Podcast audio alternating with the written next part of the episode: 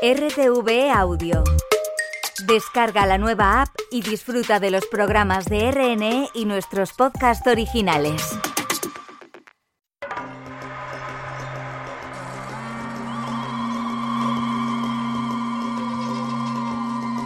El placer de admirar. Juan Luis Arzuaga en Radio Nacional de España.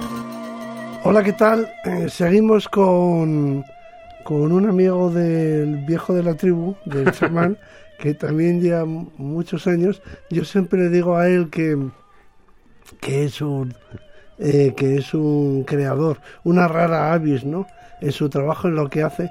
Y siempre le digo también que sospecho que le ha copiado algún oscuro, no sé, habitante de Asia que, que lo había hecho antes, pero que nadie lo conoce, porque no, no conozco una trayectoria como la de Carlos de Ita eh, en, en, en, a la hora de registrar y dar sentido, ¿no? A los paisajes de la Tierra. Bueno, ¿Cómo pues, se te ha eh, ocurrido a ti esto? ¿Cuándo empezaste? Porque Pues- no, no empezaste registrando sonidos, ¿no? No, pero yo cuando empecé a registrar sonidos hace ya 37 años, hace ya No mucho. había nadie que hiciera esto. No, registrar sonidos sí, y lo sigue habiendo. Bueno, pero para, para hacer fondos. Para hacer fondos, para hacer eh, incluso... Has hablado de algún enigmático ant- antecesor eh, asiático. Pues sí, había un programa en Japón, una radio japonesa, que todos los amaneceres eh, sonaba un sonido de un ave, por ejemplo, ¿no? ¿Ah, sí? Yo lo que empecé fue a grabar sonido de animales, voces, solistas, primeros planos, mucho pensando en sonorizar documentales o pelis. Claro. Pero muy pronto pasaron dos cosas. Yo empecé a, No era un fin en sí mismo, ¿no? Sí, era un fin en sí mismo, pero con esa aplicación, ¿no? Pero enseguida me di cuenta de que tú puedes grabar muy bien un sonido, un pájaro, un, un ave, lo que sea. O un repique de campanas. Y pero una vez que lo has grabado ya está todo hecho, ¿no? Pero sin embargo, mm, dediqué mi atención a los escenarios, a los paisajes donde esos sonidos suenan, donde esos pájaros cantan, donde esa campana reverbera. Y entonces el paisaje sonoro se convirtió ya no en el sonido de un animal, sino en el relato de la naturaleza con sus propias voces. Y eso se encauzó a través de programas en radio hasta, hasta hoy. Entonces yo me dedico a grabar para contarlo, por decirlo así, ¿no? Y digamos que poco a poco he desarrollado una cierta un cierto punto de vista distinto que es el, el que ve con el oído y contar las cosas por cómo suenan. No solamente grabar cómo suena, sino incluso la palabra te permite contar cómo es un lugar a través de sus acústicas, sus ecos, sus reverberaciones, todo eso, ¿no? Bueno, es un ejercicio así un poco enrevesado, que no sé si hace mucha más gente, pero bueno, yo, me- yo me dedico a eso, ¿qué se va a hacer? El placer de admirar con Juan Luis Arsuaga. Mm, Siempre he pensado que si estuviéramos aquí en torno a la hoguera, que es como me gusta a mí imaginar que se hace este programa o que se escucha este programa, ¿no? En el que, bueno, pues un hombre sabio eh, cuenta las tradiciones y las historias de la tribu, los orígenes, cuenta los, los mitos, en este caso eh, es un narrador científico, pero me gusta pensar que las historias de los científicos no solamente eh, son tan bellas, sino que pueden ser incluso más hermosas y desde luego hasta más increíbles, ¿no? Que las historias míticas que hay- se han contado en todas las culturas para explicar por qué el mundo es como es. Y me gusta pensar que, que a su lado puede haber también otro narrador, ¿no? Que reproduzca los sonidos de la naturaleza, que, que imite las voces, como hay gente, ¿no? Que imite las voces de los animales o el ruido de la naturaleza. Tú lo haces con... con Yo no, yo no con la imito, tecnología. no soy capaz de hacerlo, pero sí que mm, yo lo que hago no, no es eh, contar o grabar las cosas tal y como son, sino que grabo las cosas tal y como son y después con eso elaboro montajes que se convierten en relatos que son mis recuerdos. Entonces yo te puedo contar en, en dos minutos pues una noche entera en la sabana africana. Si te parece la escuchamos. El ambiente de la noche africana. Sí. Es, es una discoteca esto, ¿no? Está cuajado de voces, ¿no? Eh, Oímos anfibios, insectos que no sabrían nombrar, las hienas llorando o, lamentándose, y estos rugidos aquí en primer término del león. Decía Karen Blixen, la que tenía una granja en África, y Isaac Dinesen, que en África, en la sabana, como era, cuando ruge el león, la sabana se ensancha. Es decir, ella cuando oía rugir a los leones por la noche veía un campo más grande, ¿no? Entonces yo siempre estoy empeñado en decir que el sonido describe el espacio, dibuja el paisaje también, ¿no? Así que esta expresión de, de que los leones al rugir ensanchan la sabana me parece que sintetiza muy bien la idea que yo siempre manejo de que podemos ver también por medio del oído. Tú tienes, has publicado un libro eh, que se llama Sonidos del Mundo, Viajar de Oídas. Sí. En el que, bueno, pues se recoge eso. Eh, está dividido en, por continentes, ¿no? Está dividido por viajes que nos hemos agrupado en continentes, ¿no? Mm. Vamos a ver, el título igual es un poco pretencioso, Sonidos del Mundo, parece como que es digamos que son mis... Parece de colección de cromos de, vida y color se llamaba en aquella época, los cromos aquellos. Eh, no, es una recopilación de experiencias que yo he tenido la suerte de vivir en viajes por el mundo, en los que las situaciones, tanto naturales como las antropofonías, las voces humanas, como las biofonías o las geofonías, me han contado algo, ¿no? Y entonces es una recopilación no de los sonidos del mundo, sino de aquello que yo he oído por el mundo, ¿no? Y es una prueba, creo yo, de cómo se puede hacer este experimento de escribir, describir con palabras un relato en el que cuentas cómo son las cosas por cómo suenan, y al mismo tiempo un correlato que es a través de un código QR escuchar el ambiente que estoy comentando en el, en el texto, ¿no? Y mi, el, el, experimento, el desafío que yo planteo a los lectores o oyentes, o no sé qué, no sé qué son, a la gente que maneja el libro, es que se lea el rato con palabras, escuche el montaje sonoro y me diga, bueno, se digan ellos, si las dos historias cuentan lo mismo. Y yo espero que sí, ¿no? Más o menos. Sí, eh, o diferentes perspectivas de la Diferente punto de vista de la misma historia. Mm. Eh, esto de, incorporar códigos QR a los libros a mí me parece que es el futuro. Mm, yo pienso que en el futuro los libros serán así. Es decir, no tienen por qué las dos galaxias, la galaxia de Internet y la Gutenberg, no tienen por qué entrar en conflicto. En un libro puede haber textos y que se leen y se llevan, se transportan mejor en este soporte, ¿no? Eh, pero todos tenemos al alcance de la mano eh, el teléfono móvil y, ahí podemos acceder a, a, millones de imágenes o de sonidos. No se me había ocurrido pensar que también podría servir para eso. Y aunque no estemos todavía acostumbrados a, leer los libros con el móvil en la mano, para lo que es imagen y sonido, a partir de ahora, ¿no? Con este libro tuyo, a mí me parece que es el para libros de geografía, de naturaleza, de, historia del arte, ¿no? Hay un pequeño matiz, sí, tiene razón, toda la razón, evidentemente, ¿no? Hay una, una, una pequeña nota, ¿no?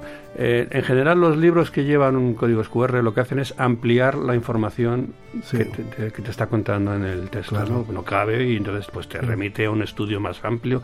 Yo lo que hago es... O una imagen, una imagen. Si estás hablando Yo de lo que hago es duplicar el relato. El mismo relato, el que, el que te cuento con palabras, te lo cuento o te lo cuentan ellos con sus propias voces. Pero es lo mismo, o sea, no es, una ampliación, sino que es la misma historia contada de otra manera. Como un cuadro, tú puedes ver la Mona Lisa y acceder a la imagen y luego el texto hmm. que la explica o que la comenta. Lo, que sí eh, puedo garantizar es que todo lo que suena ahí lo he, es, mi, es mi experiencia, es mi vivencia personal. ¿no? No, me, no me voy a un archivo, a una biblioteca, a lo que me cuentan otros, sino que todo lo que se cuenta ahí son cosas...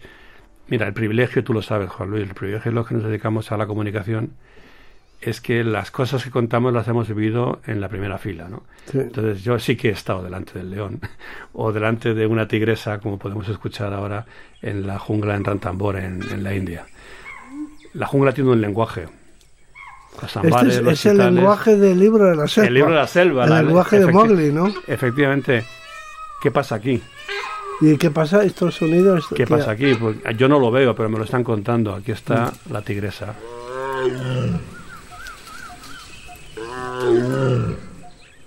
¿Y para qué ruge? Me pregunto yo. Pues yo creo que está cabreada. Porque. ¿Pero a quién se lo cuenta? Eso ya son preguntas Pero yo creo que está enfadada porque tú sabes que sin el factor sorpresa no hay, no hay ninguna posibilidad de éxito en la caza, ¿no? Y todos los animales de la jungla, los sambares, los chitales, son cérvidos, los langures, unos monos, los pavos reales, todo, toda esa gente estaba diciendo, te hemos visto, te hemos visto, te hemos visto, ¿no? Y me lo, no me lo, pero yo lo estaba entendiendo. Yo no veía a la tigresa, pero sabía que estaba ahí. Y yo creo que el bicho luego ya, pues, eh, cabreada, pues empezó a rugir. Era un desahogo. Más o menos, ¿no? Está dividido por continentes, como decíamos, eh, y en fin, no podemos detenernos ni, ni hace falta, ¿no? Porque el libro es para eso, pero en África tienes diferentes biomas, diferentes paisajes, ¿no? Eh, paisajes de desierto, paisajes de río, ¿no? Paisajes de, de río tienes un par de ellos, ¿no? La curva sí, bueno, es la curva del Níger es una comunidad de, de bozos, de una etnia que vive en un, en un país tan, tan estrecho como es la, el margen que ocupan las crecidas, ocupan y desocupan las crecidas regulares del, del, río Níger en la curva, en el desierto de Mali, y, y las islas de barro que aparecen y desaparecen. ¿no? Pues en ese mundo tan efímero hay toda una, una, cultura de pescadores y de una comunidad de, de, de especialistas en, luego están en el los, barro. Luego están los masáis, está el, el, la gran fractura del Valle de, el, del Rif. Los volcanes, bueno, las fuentes hidrotermales del lago Bogoria y los flamencos rosas del lago Bogoria. Y los hipopótamos, en fin. Marinos. Hipopótamos marinos de Orango, bueno, marinos de aguas salobres de Orango, sí. La isla de Orango está en Guinea-Bissau y es un el archipiélago Villagó, es un archipiélago que se mete unos arenales, unos bancos de arena que se meten en, hacia el mar y en esas islas hay en, en los manglares viven una población de, de hipopótamos que según las lluvias y según la época del año eh, pasan de las lagunas de agua dulce a los manglares salobres, incluso se les ve navegando, nadando por el mar. ¿no? Yo no sé qué adaptaciones tiene un hipopótamo para que su piel pueda resistir la salinidad del agua del mar, pero bueno, es, literalmente es un anfibio en este caso también. ¿no? Y los hipopótamos en este libro yo no los vi, no los vi visualmente, pero sí que conseguí verlos por medio del oído y eso es lo que cuento, ¿no? Como no es estrictamente necesario verlo todo para saber lo que sucede ahí. Y luego en América, pues sigue el orden eh, geográfico de tu libro. Eh, tenemos el Amazonas, ¿no? Eh, el sonido de lluvia en el Amazonas, ¿no? Porque yo lo que cuento no es una idea original, es que nosotros no oímos la lluvia, sino que oímos el sonido que la lluvia produce en los árboles. Uh -huh. Y cada árbol tiene su propio sonido de lluvia y como allí llueve de manera contundente, se pueden percibir esas diferencias en diferentes árboles. Luego está la Patagonia, ¿no? La Patagonia y la costa patagónica. Las ballenas. Aquello sí que es soledad. La, la Península Valdés. Pues uh -huh. está lleno de gente de otro tipo, ¿no? Las, las, las ballenas pegando panzazos y, y haciendo su, su, música neumática, sus comunicaciones bajo el agua con un hidrófono. Eso es uno de esos momentos que tú te llevas para siempre, ¿no? Estar a, bueno, que una, que una ballena venga a husmear, ¿no? Estamos en un gomón, una lancha neumática, uh -huh. esperando a que pase algo, y de pronto una ballena con, un, con su ballenato de 7 metros de tamaño se acercó a rozarse con la lancha, ¿no? Entonces yo pienso que si un animal que ha cruzado el Atlántico, que viene de los 40 furiosos, los 50 rugientes que le han perseguido, los calamares, los cachalotes, yo qué sé lo que le ha pasado a ese animal, ¿no? De pronto llega allí y se acerca a husmear, es porque tiene curiosidad, y si tiene curiosidad es porque es un ser que piensa y que siente, ¿no? Y esas cosas estremecen mucho cuando te pillan ahí en, en una barquilla tan frágil, ¿no? Los animales curiosos y nos... Pero si son curiosos será porque tienen algo en la cabeza, ¿no? Desde luego. ¿Eh? Sí. Te están, se están intentando manifestar algo. Sí, y, y luego de ahí pasamos a Asia. Eh, en Asia um, hay muchos paisajes en este libro, ¿no? ¿Cuáles son los principales paisajes? Bueno, es que yo Asia, en, en este libro la mayoría de, de, los viajes han sido durante viajes de rodaje, de grabación de, de, de documentales. Para, ¿Puedes decirnos alguno de los documentales? Pues, eh, documentales y películas, ¿no? Estos de África, por ejemplo, hubo, estuvimos tres meses en China, de África, de Asia, perdón. Estuvimos en China tres meses rodando un documental que se llamaba Historias de la montaña de la bruma, y estuvimos sobre todo en la parte, en Sichuan, la parte de las, las estribaciones del Himalaya pegadas al Tíbet, ¿no? y allí estuvimos persiguiendo monos dorados, langures dorados. ¿Para qué programa era ese? Este que te digo, ah. un documental para cine, ¿no? Historia de la montaña de la bruma, eh, osos panda. Y en este, en esta, en esta pieza, pues hablo de, de eso, de la persecución de una tropa de monos dorados que es un un langur que vive a 3.000 metros de altura. Yo creo que es el, el, primate que vive más alto, en, aparte de, la, de los humanos. ¿no? Creo que son los que viven más altos. ¿no?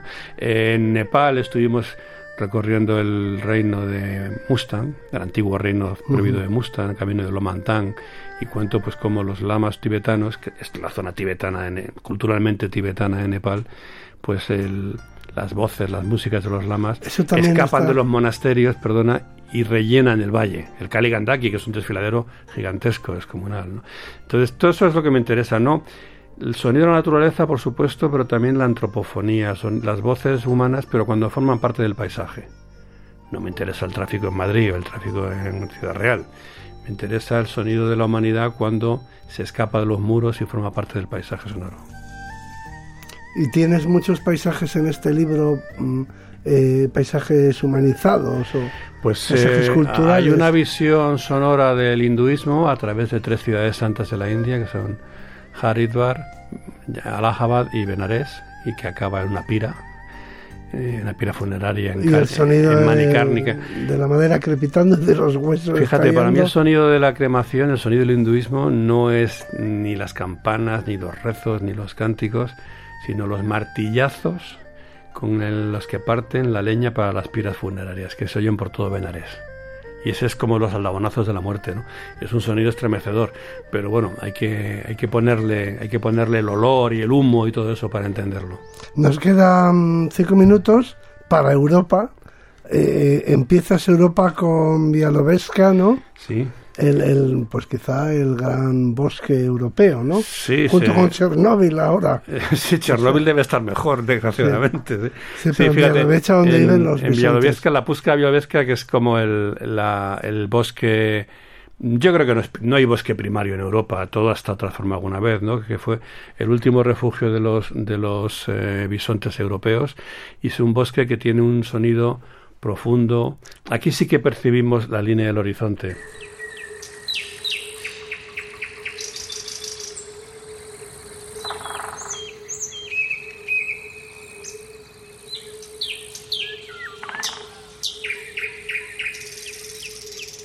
Y, pero hay más cosas, las grullas trompeteras no pueden nunca Fíjate, para faltar, mí, ¿no? Claro, para mí las grullas, bueno, para mí todos los meridionales, las grullas son una panda de aves que vengan pegando gritos, ¿no? Estos trompetazos maravillosos con los que anuncian el invierno, el frío, anuncian que la mala estación no es tan mala, ¿no? Pero siempre es un follón, un griterío de grullas. Mi logotipo es una grulla, por ejemplo, ¿no?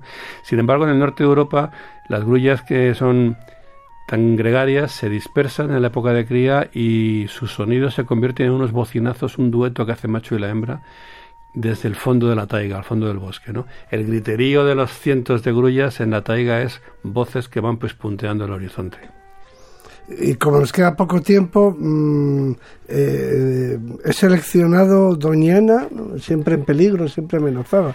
Yo creo que lo ha estado siempre. Doñana lo... su destino.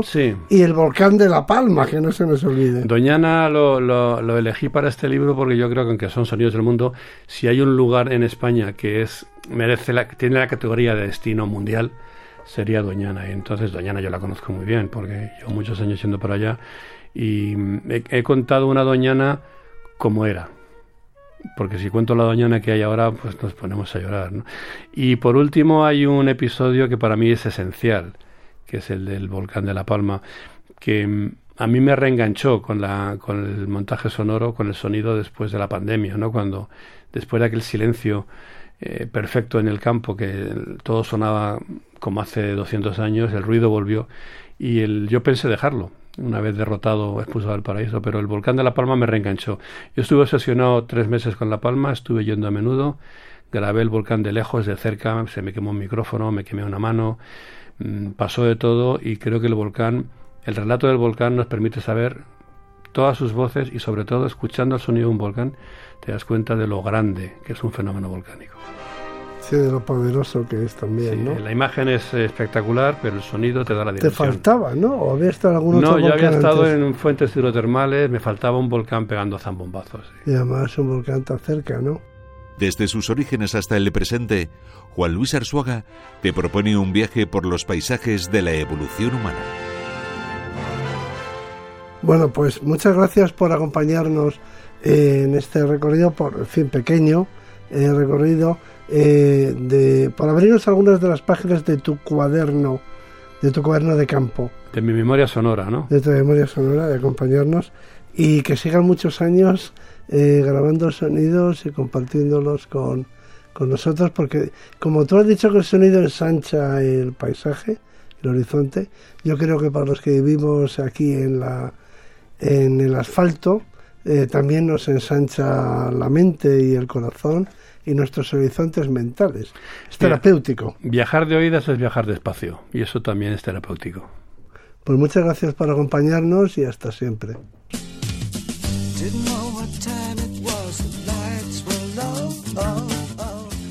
El placer de admirar, un programa de Juan Luis Arzuaga. Producido por Gustavo Adolfo Bautista y realizado por Ope Hernández.